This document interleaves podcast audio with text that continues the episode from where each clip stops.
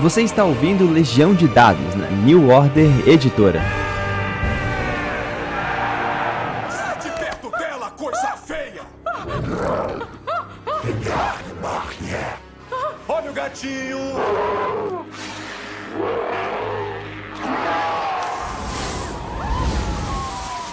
Saudações, narradores e jogadores! Meu nome é Pedro Borges e essa é Legião de Dados. Seu intervalo da vida real para falar sobre RPG. Nós estamos aqui numa série de, de projetos muito bem sucedidos da New Order, né?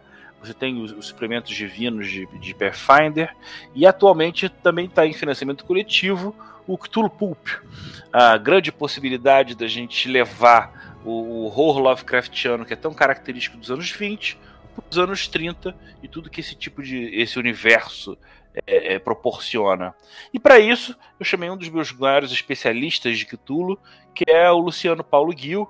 Ele é advogado, mas todos nós conhecemos o cara, o, o cara do mundo tentacular, né? Aquele blog que foi criado em 2009. Hoje em dia ele tem mais de duas mil visitas por dia, em média, é, e já se estendeu pelas mídias sociais, pelos canais de vídeo. Hoje em dia você encontra o mundo tentacular vários desdobramentos, né? É, o Luciano também teve presente nos episódios 2 e 7 desse, desse podcast e tá aqui para mais uma vez falar de Cthulhu, só que de Pulp Cthulhu. Tudo bom, Luciano? Como é que você tá, cara? Opa, Pedro, tudo bem? Grande prazer de estar aqui contigo de novo. Qual é a, a sua relação com o Cthulhu Pulp em especial? Você chegou já a, a, a, explorar os anos 30, seja por esse material por outro? Sim, o que, que esse, esse, tema em especial te, te atrai? Olha, Pedro, eu sempre gostei muito do, do gênero pulp, que é aquela vertente que leva a ação assim às raias da, da, da insanidade, né? É aquela coisa assim, são, é, são aquelas aventuras é, onde o cara se atira num precipício, dirigindo um carro em chamas enquanto tenta fugir de tiranossauros.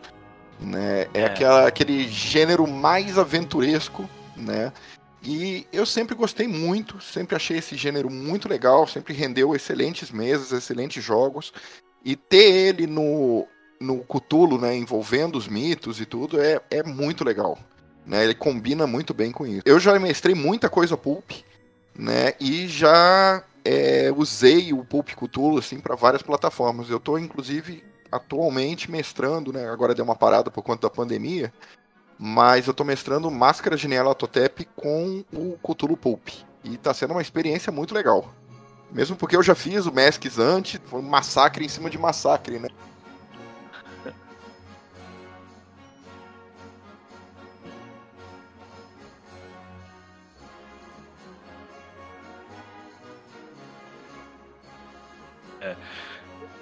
Isso. Para quem não tem ideia, acho que um dos grandes, é, de, das grandes diferenças estruturais do Cthulhu clássico pro Pulp está no fato de que na versão anos 20 o encontro com o sobrenatural é uma coisa mais dramática, ela é mais investigativa, ela envolve um envolvimento é, é, muito menos de ação, muito mais mental. Né? É, o Pulp não. O Pulp, os personagens podem ficar malucos, mas eles não ficam parados nesse processo. Eles eventualmente têm acesso à tecnologia, ou pelo menos uma certa disposição, que faz com que eles encarem os monstros de uma maneira mais próxima do que muitos jogadores de RPG tendem a, a explorar, né? Eu acho que é, todo jogador que nunca jogou Call of Cthulhu ele vai ter uma atitude, talvez, em relação à história, mais parecida com o que é o Pulp. O jogador que está começando realmente, muitas vezes ele, ele embarca mais nessa pegada Pulp. Por essa razão, muita gente morre no jogo normal. né? É, mas cara... até aí morre sempre, então. Exato, não, o cara fala assim, pô, eu tô, com, eu tô com uma arma aqui, eu vou sacar ela, eu vou começar a atirar em todo mundo e tal. Um jogo característico de cultura, a gente sabe que nem sempre isso é solução para alguma coisa, né? Muitas vezes, ao contrário, não vai fazer o mínimo efeito. Já no Pulp, é, pode não fazer efeito, mas que vai ser mais bonito, mais estiloso, vai.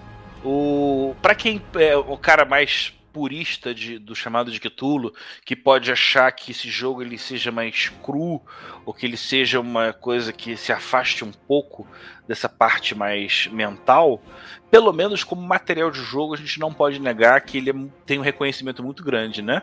Ele ganhou ouro no Ennis de 2017, como o melhor suplemento.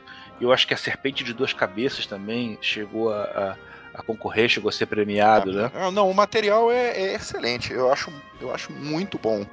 E assim, o pessoal que às vezes fala, ah, mas esse jogo ele foge da temática do Cthulhu. Os, os personagens não vão enlouquecer, não vão ficar malucos, não vão morrer.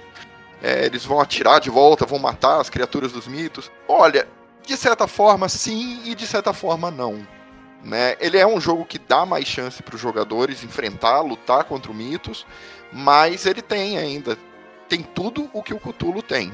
O- Tudo que faz com que o Cthulhu seja um RPG de terror, assim, é um dos mais conhecidos. Ele tem investigação, ele tem terror, ele tem horror, é, tem situações de insanidade, tem praticamente tudo o que o Cthulhu tem, só que embalado com um viés mais aventuresco. Eu acho que justamente como ponto que eu, que eu- que eu destaco, né? Como ele é, ele é menos mental, Uhum. mas nem menos por, me- menos por isso os personagens vão ser afetados pela insanidade, pela aquela progressão de estranhamento que vai levar até a realização de que o indizível e o ini- inimaginável é, acontece. É, a, a ambientação é muito parecida, é muito similar. Tá? O, o ponto de, dife- de diferença do Cthulhu para o Pulp Cthulhu é justamente no que os jogadores podem fazer e como eles reagem diante das, dos horrores e do mistério que está se propondo. né? Eles são bem mais capazes de enfrentar isso, esses horrores, do que os personagens é, da- da- do purista. E, bem, falando em, puristas, você também tem um certo purismo dentro do próprio é, Cthulhu Pulp, né? É, por exemplo, logo no início do livro, você tem um medidor de pulp, né? Qual pulp é o seu, seu, seu jogo? É, Ele tem o nível fraco, nível médio e nível alto. eu tô jogando no intermediário. Certo. Coloco ele acima da- da- das aventuras normais de Cthulhu, né? Ele tem mais é, aventura do que, do que o normal. Mas ele não chega a ter aquelas, aquelas coisas de gadgets, de superpoderes, esse tipo de coisa. Né? Ele tá vamos, num- vamos, vamos explicar para as pessoas então. O, vamos do inverso, né? Do high pulp pro low. O high pulp é aquela coisa Indiana Jones. Indiana é... Jones total. É a múmia, Indiana Jones, é aquela coisa. Você pega uma metralhadora e sai disparando, os É. tiros voam. E, Capitão América. Capitão América, aquela coisa bem, bem, é, bem, é, como é que eu vou dizer, ação correndo solta, né? Chicotada pra tudo que é lado, tiro, explosão e bomba. E os heróis, eles são, assim, são pessoas bem mais resistentes. Quando, por exemplo, você pensa no Indiana Jones da vida, você imagina que ele até possa ser ferido, eventualmente capturado, ou qualquer coisa, coisas que costumam acontecer. Né? Mas é, os personagens são bem mais resistentes e bem mais difíceis de serem é, derrotados. É, Isso é legal que a gente já estabelece um ponto do amadurecimento do RPG, que é o ajuste de expectativas, né? Sim. E eu acho que isso é muito legal, porque, por exemplo, se um cara estiver jogando um High Pulp e de repente tiver uma cena em que um Biakri chega e tem outros dois voando, o cara pode inventar de pular em cima do primeiro, sair esfaqueando pra de repente pular em cima do outro depois. O Não, jogo. Essas coisas realmente acontecem, né? Na, na- nessa campanha que eu tô fazendo do Masks of Nyarlathotep, que ela nem chega a ser o High Pulp, né? É, ali já tem situações de pessoal pegando banana de dinamite, jogando nos monstros, explodindo metade da sala, os caras saltando pra trás de, de biombo pra se proteger de tiro, faca voando pra tudo que é lado. Quer dizer, é, no High é, Pulp, né, nós temos isso tudo, isso tudo é muito amplificado. Né, aquele grau de aventura Indiana Jones mesmo. Do, do herói lutando contra, contra vários inimigos ao mesmo tempo, e não importa se sejam monstros ou seja lá o que for. É, por, por inversão, o low pulp, então, é aquilo que é mais alinhado ao clássico chamado de Cthulhu, né? As regras mais essenciais que puxam pro As investigativo. regras são as regras mais básicas, né? Você tem uma ou outra coisa assim que se difere, que vai se diferenciar por ser do gênero pulp. Né? Nós temos personagens que são um pouco mais habilidosos, personagens que vão reagir de, diante da- do, do horror de forma mais heróica, né? Ao invés do personagem desmaiar, né, ou do personagem começar a gritar descontrolado, ele pode até gritar, ele pode até fraquejar por um instante, mas ele vai sacar uma arma para tentar lutar contra o monstro. Tem personagens um pouco mais capacitados para a função de enfrentar essas criaturas. Certo.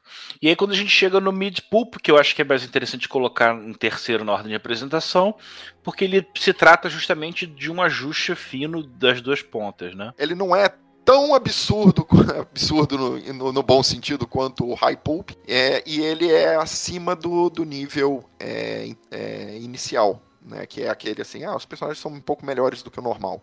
Né? No nível intermediário, a gente tem personagens que são mais gabaritados, né? mas eles não são indestrutíveis. Né? Eles são afetados pelas criaturas também. É, encontrar um monstro, uma criatura, vai deixar eles balançados e tal, mas talvez eles vão conseguir reagir de uma forma melhor. Certo. O, o horror não vai ser tão incapacitante quanto normalmente ele é, né? Isso, é, uma das principais diferenças é justamente o horror não ser tão incapacitante a ponto de deixar seu personagem é, babando num canto, né? Claro que vai incomodar ele. E a outra questão é que o personagem é capaz de reagir melhor. Né? Ele, ele, não vai morrer tão facilmente quanto acontece em Call of Cthulhu. Né? No chamado de Cthulhu, a gente tem. A, a grande verdade é que personagem, os personagens são. É, é, não vou dizer fracos, mas são personagens reais que um professor entende de tiroteio, né? um advogado ou um engenheiro entende de, de enfrentar horrores indizíveis. Muito pouco. Né? Esses personagens do Pulp, eles são pessoas é, capacitadas para enfrentar Bom, esse horror. O, o livro ele faz um apanhado muito legal histórico da, né, das revistas Pulp. Tem até umas capas da, da Weird Tales, né? Então ele não só explica como foi é, é, é, o desenvolvimento desse estilo, mas ao mesmo tempo a maneira como ele é replicado dentro da, da mesa de jogo. Exato. É, o, o Pulp é uma coisa muito clássica lá nos Estados Unidos. É uma, um tipo de literatura barata, por assim dizer, né, que surgiu nos anos 30, aquela época da, da Grande Depressão, e que era é, um tipo de escapismo, né? Era puro escapismo, na verdade. Isso, isso. Você abria a revista, fugia do mundo real, ia para um, um lugar exótico, com paisagens diferentes, é, com grandes aventuras, com, com fêmeas, é, fême fatales, né? É. Com vilões detestáveis, assim. Você, você lia aquilo e imediatamente era transportado para aquela é, para aquele mundo, mundo de, mais simples, né? Um mundo mais simples onde tudo é, é, né, você você se encaixava naquela naquela história e se deixava levar, né? Eu acho engraçado porque eu também gosto de fazer sempre um paralelo com os mangás japoneses, que também tem essa característica, né, de ser um papel barato, como é que eu posso dizer, corriqueiro, né? Uhum, uhum. E que com isso ajudou a ser muito a massificar muito É totalmente massificado, exatamente. É, até hoje em dia existem poucos, assim, relativamente poucos, porque era uma coisa de uma produção muito grande de revistas desse tipo, mas poucas delas sobreviviam, porque o papel era muito, muito vagabundo, por assim dizer, né? É, e assim, a ideia era basicamente, o cara lia e jogava fora. Né? Depois, depois de ler e absorver aquilo, você simplesmente se livrava da revista. É um, um conceito que, que é muito comum às vezes você é, terminar de ler um livro, largar no metrô, largar num tra transporte público. Exato. Talvez até um outro cara, por acaso, tá de bobeira ali, senta e também dá uma olhada, né? Pegava. É, essas revistas foram muito. É, a segunda onda delas foram muito difundidas na Segunda Guerra. Era muito comum os soldados receberem esses pulps, né, essas revistas baratas, com histórias assim. Eles liam e depois simplesmente abandonavam elas e deixavam para o próximo que viesse. E o cara pegava e lia a história e continuava continuava em frente, ninguém mantinha a revista. É, isso é interessante a gente pensar, que não existe um pensamento de ser dono do estilo pulp. Eu acho que desde o começo ele vem de uma ideia de coletividade que vem desde a da produção ao consumo e a formação do, do, do mercado dele, é, né?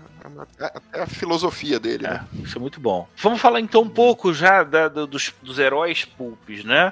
Você já tem aquela distinção clássica da ocupação, uhum. mas aqui você ainda tem um arquétipo, né? A Isso. ocupação ele vai falar mais ou menos de um desdobramento profissional do personagem, mas o arquétipo vai acrescentar um pouco mais, né? É.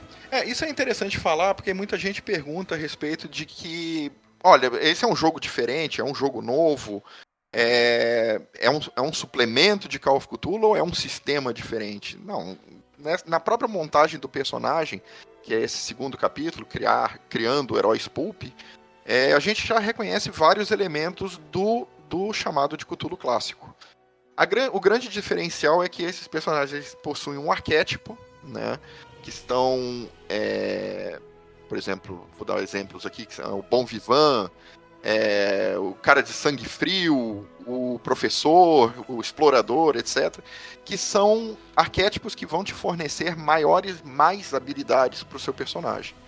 Então é aquilo que eu falei, os personagens são mais capacitados em parte porque eles têm esse arquétipo aventuresco que vai permitir a eles fazer coisas a mais. É um plug de formação de, né, de de antecedente de personagem. É, porque no Cthulhu você tem a ocupação, que é o que vai te dar as habilidades do seu personagem. Aqui, além da ocupação, você tem o arquétipo. Né? Você pode fazer um arqueólogo. É aventureiro, É, um- capanga, bom vivant, sangue frio, sonhador, egghead. Vou pular isso aqui pra ver depois. É, o professor cabeça de ovo, né? Explorador, femme fatale, mecânico, calejado, arlequim, caçador, místico, é, estrangeiro, é, ladino, Buscador, né? estudioso, é, Isso. seeker é um Sidekick, parceiro. buscador, isso, é, parceiro, steadfast, é, vou pular, swashbuckler, thrill seeker, é, swashbuckler é mosqueteiro, Isso, exato. isso, viciado em adrenalina, é temerário. Já destacando aí algumas sutilezas da tradução, né? É engraçado porque alguns termos são muito loucos, né? O que eu traduzi como capanga originalmente é beefcake. Os arquétipos eles vão indicar um atributo que ele tem mais facilidade, uma quantidade maior de pontos para ser distribuído numa, numa lista específica de, de, de skills. É, ele sugere as ocupações para você ter coisas que se encaixem direito. Ainda tem talentos e traits. É, o que você vê aí é que o personagem, normalmente em, em chamado de Cthulhu, você tem uma ocupação que ela vai te dar as habilidades. Aqui, além da ocupação que te dá um determinado um, um rol de, de habilidades, você tem também o arquétipo que vai aumentar ainda, ainda mais as suas possibilidades. Né? Então, seu personagem ele sabe fazer mais coisa baseado nesse, nesse arquétipo que ele escolher no momento da criação. E, e- e a possibilidade de criar combinações na quais você pode jogar com personagens de uma mesma ocupação, mas que vão ter caras completamente distintas, né? Por exemplo, se você, você pode colocar um Indiana Jones, ele teria um arquétipo de aventureiro, mas a ocupação dele é arqueólogo. Ele teria Isso. essa. Ou você pode ter o arqueólogo também, que é a sua ocupação, dentro do arquétipo explorador. É. Ou o hard-boiled, que é o. Eu não sei como é que você traduziu hard-boiled. ca- calejado. Calejado, ou, ou mesmo scholar, que é uma coisa bem. Estudioso, né? Né, o professor, né, estudioso, né? é, ou ladino, quer dizer, você pode. É, ou swashbuckler também, que é legal, um negócio assim, um aventureiro assim, bem classicão. Eu, eu me sinto muito tentado em brincar justamente com as combinações. Porque você. Só de você fazer esse, esse teste, você já sai com um rascunho Sim. pro- junto. É. Sem Ah, brincadeira. isso é uma coisa muito legal. 20 Esse, esses personagens arquétipos, diferentes, você né? colocar né, dentro do, do jogo, né, você, você permite uma maior variação das ocupações. Né? Você, só não, você não é mais, ah, eu sou. eu jogo com um professor de arqueologia. Ah, ok. Mas ah, ao ponto que no, no Pulp você pode ser um professor de arqueologia que é um- é muito heróico, é um cara que se joga nas aventuras, ou mesmo um professor de colégio, de universidade, ou é aquele cara que mora mesmo num, num sítio arqueológico. Então você tem uma. abre um leque de possibilidades Você tem aí uma série de talentos, alguns físicos, outros mentais. E as ocupações vão, vamos lá, né? Uhum. Você tem o ator, que é diferente, o ator de cinema, pro ator de, de, de palco e de rádio. Você tem Sim. o detetive de, de agência, detetive particular, arqueologista, artista, atleta, autor, É. né? Aviador, ladrão de banco, é, bartender, policial, caçador, caçador de recompensa, lutador, É mordomo, uma lista bem. nossa, salteador, chofer, é, enganador, é muito boa. A gente já tá na letra C, criminoso, líder de culto, diletante, doutor, viajante, é, oficial, engenheiro, explorador, agente federal, jogador, Tem exorcista É, no meio. É. é, é entertainer, né? Entre, de, do, entretenimento. Gangster, você tem o, o, o chefe, você tem o underling, você tem o motorista é, de fuga, atirador de arma pesada, cavalheiro, assassino, vagabundo.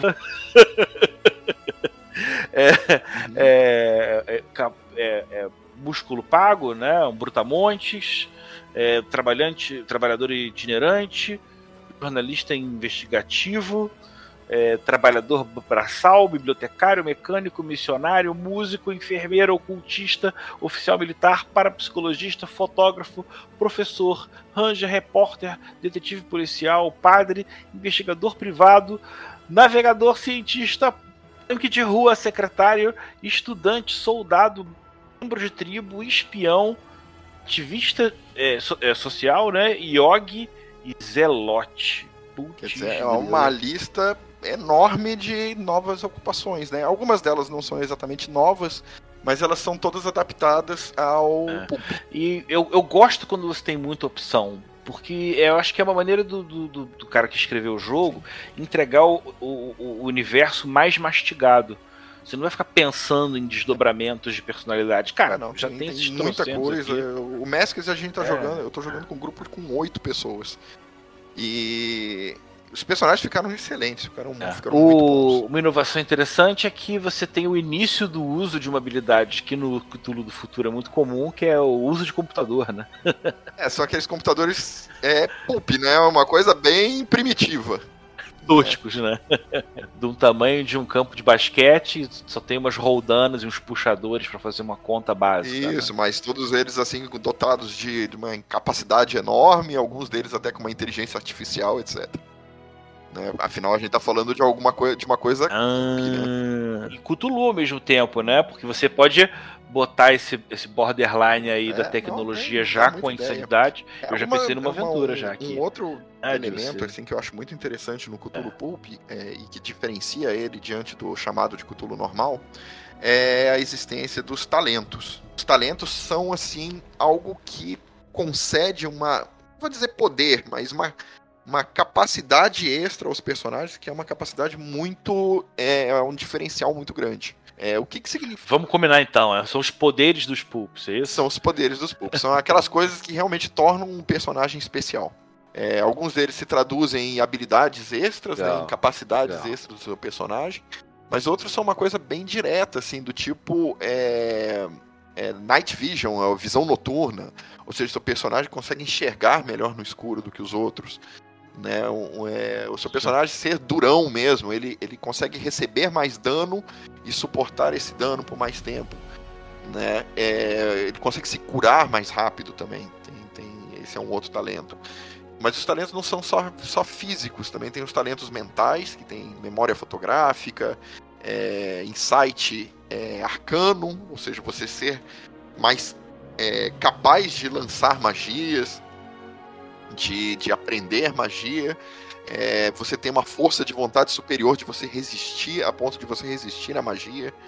Né? Então tem uma série de talentos, tem talentos de combate, né, que incluem é, o seu personagem é, ter um ataque rápido, no qual ele pode, pode fazer dois ataques na mesma rodada. Isso, é impensável para um personagem chamado de Cthulhu, né? não, não, não existe é, você dar um golpe e causar mais dano com aquele golpe porque você treinou aquilo, né, pra, pra lutar. Eu, eu brinquei aqui de falar o poder, mas vale destacar que nada é uma coisa que muda da realidade e te, e te arranca do, do pulp, não.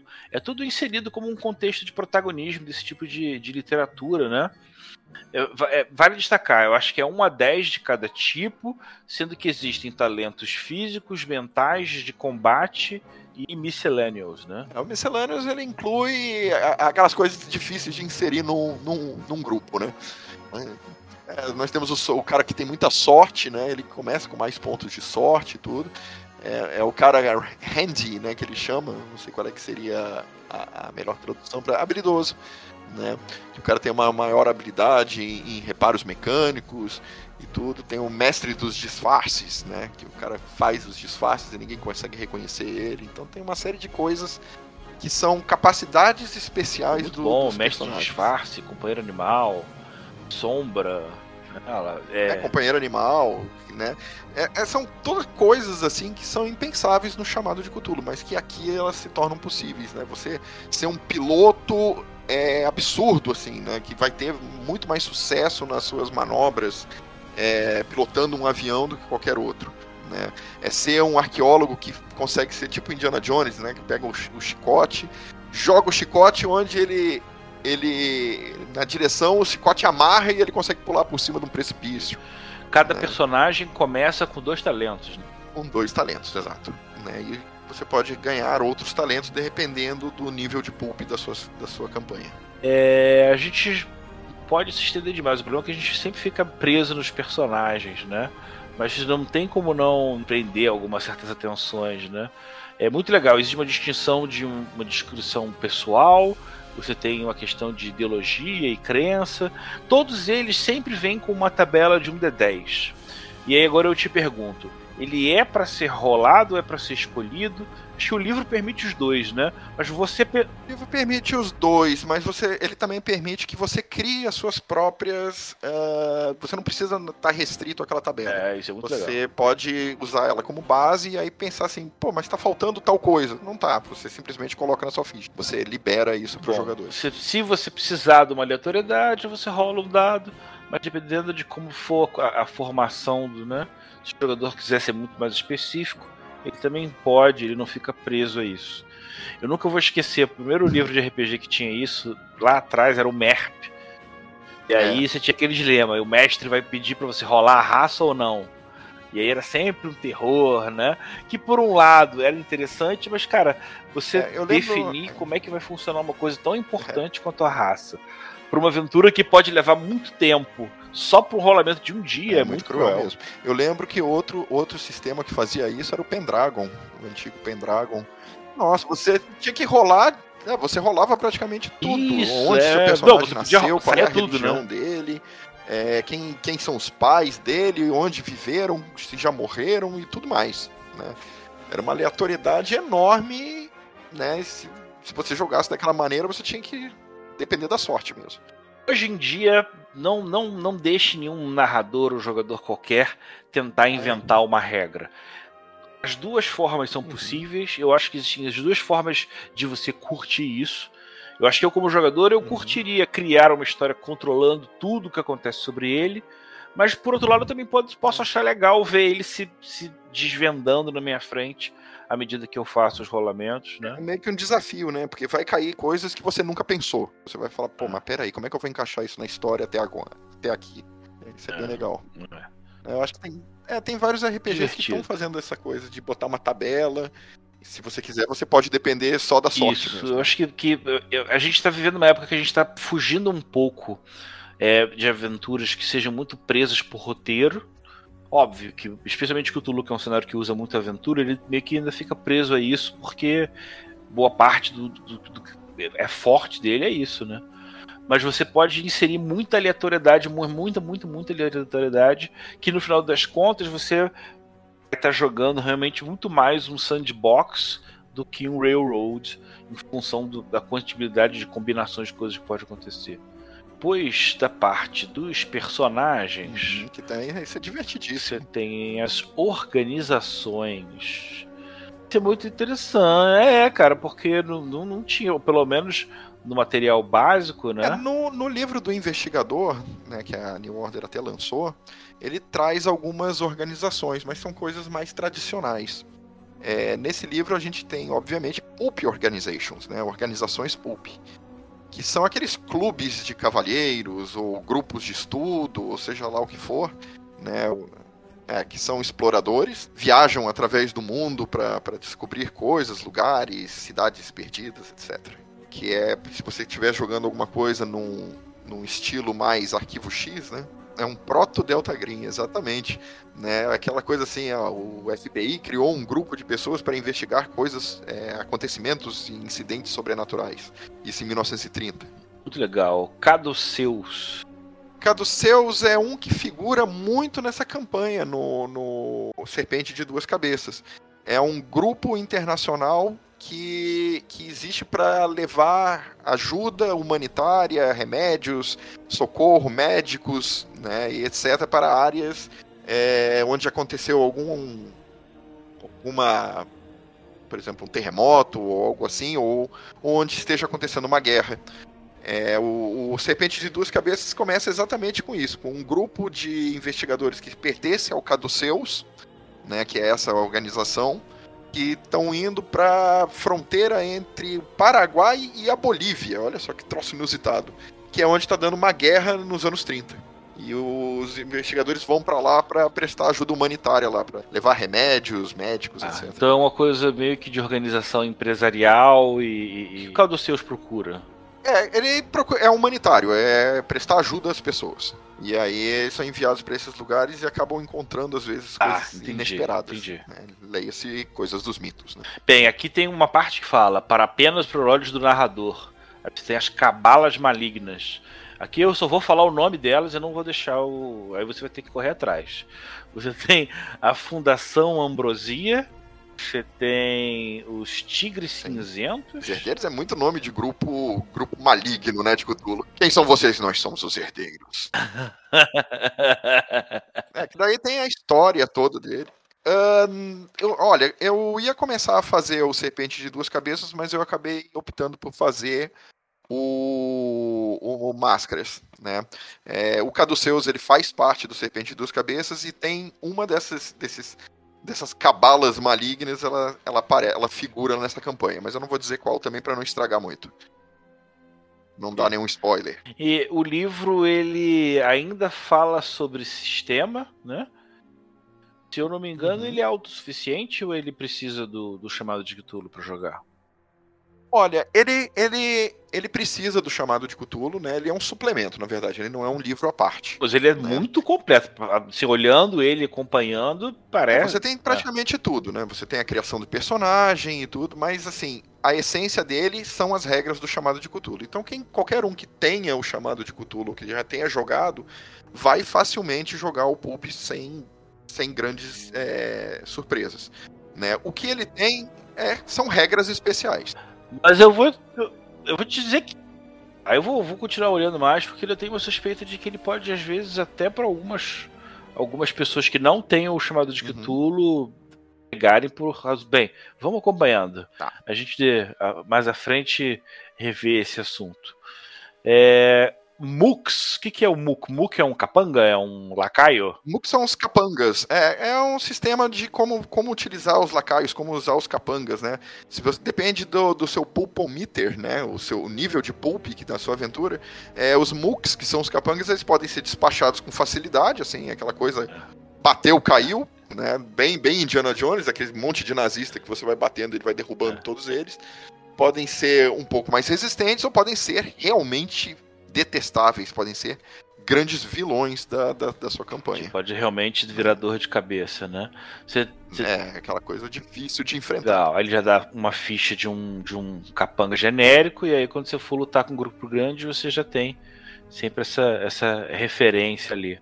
O, o livro tem umas partes, umas artes de história em quadrinhos, cara, que são muito maneiras também. Tem, né? Eu acho bem bacana isso aí também. É, é porque o, o Pulp também é um, é um. É um antecessor, né? Ele antecedeu as histórias em quadrinhos, né? Mas eu acho que os quadrinhos devem muito ao Pulp, né? Principalmente é. por causa do gênero. Eu acho que conversa bem, né? Você tem uma série de, de adaptações de. Cara, a arte tá muito irada. É, regras especiais, inclusive algumas de recuperação de sanidade, Isso. né? É, a gente estava é... justamente discutindo aqui que é, é, a, a, o horror ele era menos incapacitante e é, envolve porque, isso, né? Por que, que a gente tem isso? A gente tem algumas, alguns sistemas, né? Ele usa esse, é, sistemas de jogo que você que são eles são opcionais. Você o mestre quando ele vai começar uma campanha pulp, ele escolhe qual, quais desses sistemas ele quer na campanha dele. É, alguns deles eles permitem que você veja os horrores do mitos e consiga é, gastando pontos de heróicos do seu personagem, que no caso é, é, traduzido na sorte dele, você mitigar aquela perda de sanidade. Então você vê um monstro, mas você sabe que naquele momento o seu herói tem que prevalecer, o lado heróico dele tem que prevalecer. Então você gasta alguns pontos para é, contrabalançar aquilo e conseguir manter o controle, porque você precisa manter o controle aquela hora, é o que o herói faz. Então, é, tem, tem essa maneira de você segurar um pouco o dano de sanidade. É, assim como tem também como você segurar um pouco o dano sofrido pelo seu personagem. É aquela coisa bem Indiana Jones. Você, em, enquanto em chamada de Cthulhu, seu personagem pode tomar um tiro e morrer. Em, no Pulp Cthulhu, você pode tomar um tiro que seria potencialmente Uhum. mortal.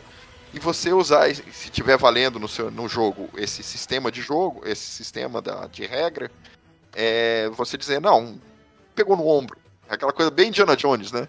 O tiro que seria mortal, não, ele pegou no ombro, eu levo ferimento, mas não é tão grave quanto parecia, etc. Isso, isso, muito bom.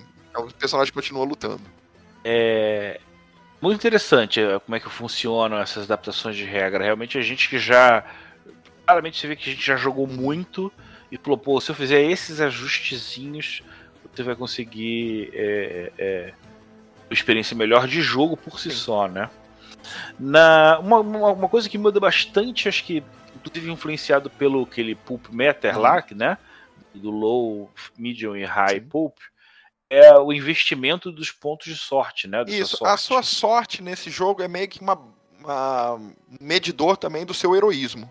Você usa pontos de sorte, você corta pon- pontos de sorte para tornar situações assim que seriam ruins para o seu personagem melhorar um pouco elas. né? Ou você continua sofrendo alguma coisa, mas em menor grau. Você, se- é, você utiliza pontos de sorte para mitigar situações assim, a- que deixariam o seu personagem à beira da morte, mas ao invés disso ele consegue reagir um pouco melhor.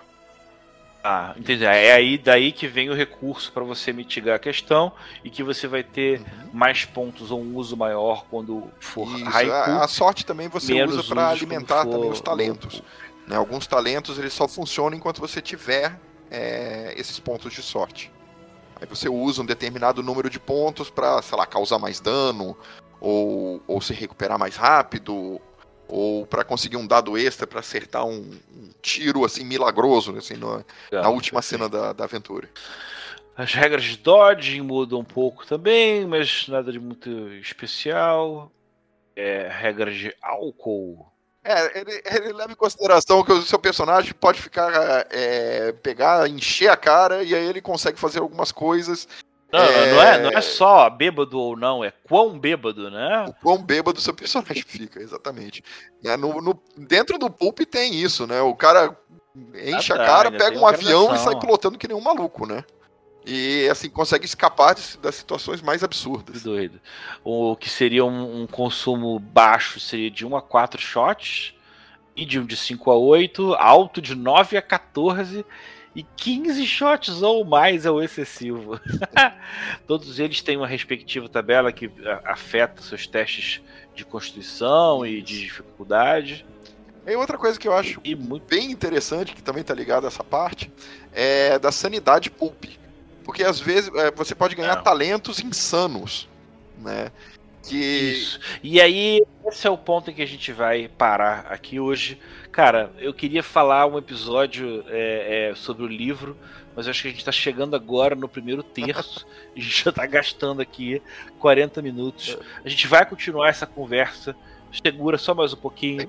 Luciano, eu agradeço muito a sua presença Eu que aqui. agradeço. É, é, eu queria abrir espaço para você dar um último recado, um último abraço, algum um oi. O jabá que é seu.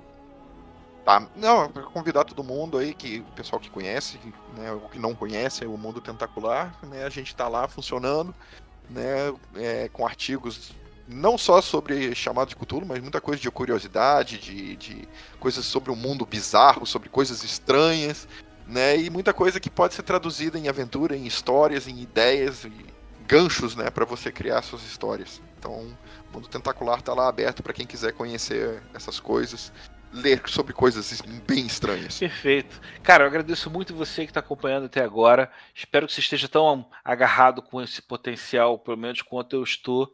Daqui a pouquinho já vai sair o próximo programa. Eu vou continuar tendo essa conversa com o Luciano aqui no nosso tempo, unidade de tempo paralela. Mas, cara, muito valeu mesmo, muito obrigado. Poxa, espero que vocês estejam gostando dessa série, porque agora eu vou querer pelo menos mais dois. Então, um abraço forte para você, valeu. Tchau. Você ouviu Legião de Dados na New Order Editora. Esse programa foi gravado e editado por Barcelos Taverneiro, diretamente da Taverna do Arcano.